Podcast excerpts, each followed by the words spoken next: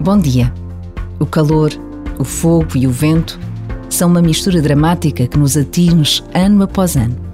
Não controlamos a natureza, mas podemos fazer tudo o que estiver ao nosso alcance para ajudar a evitar mais incêndios, mais destruição.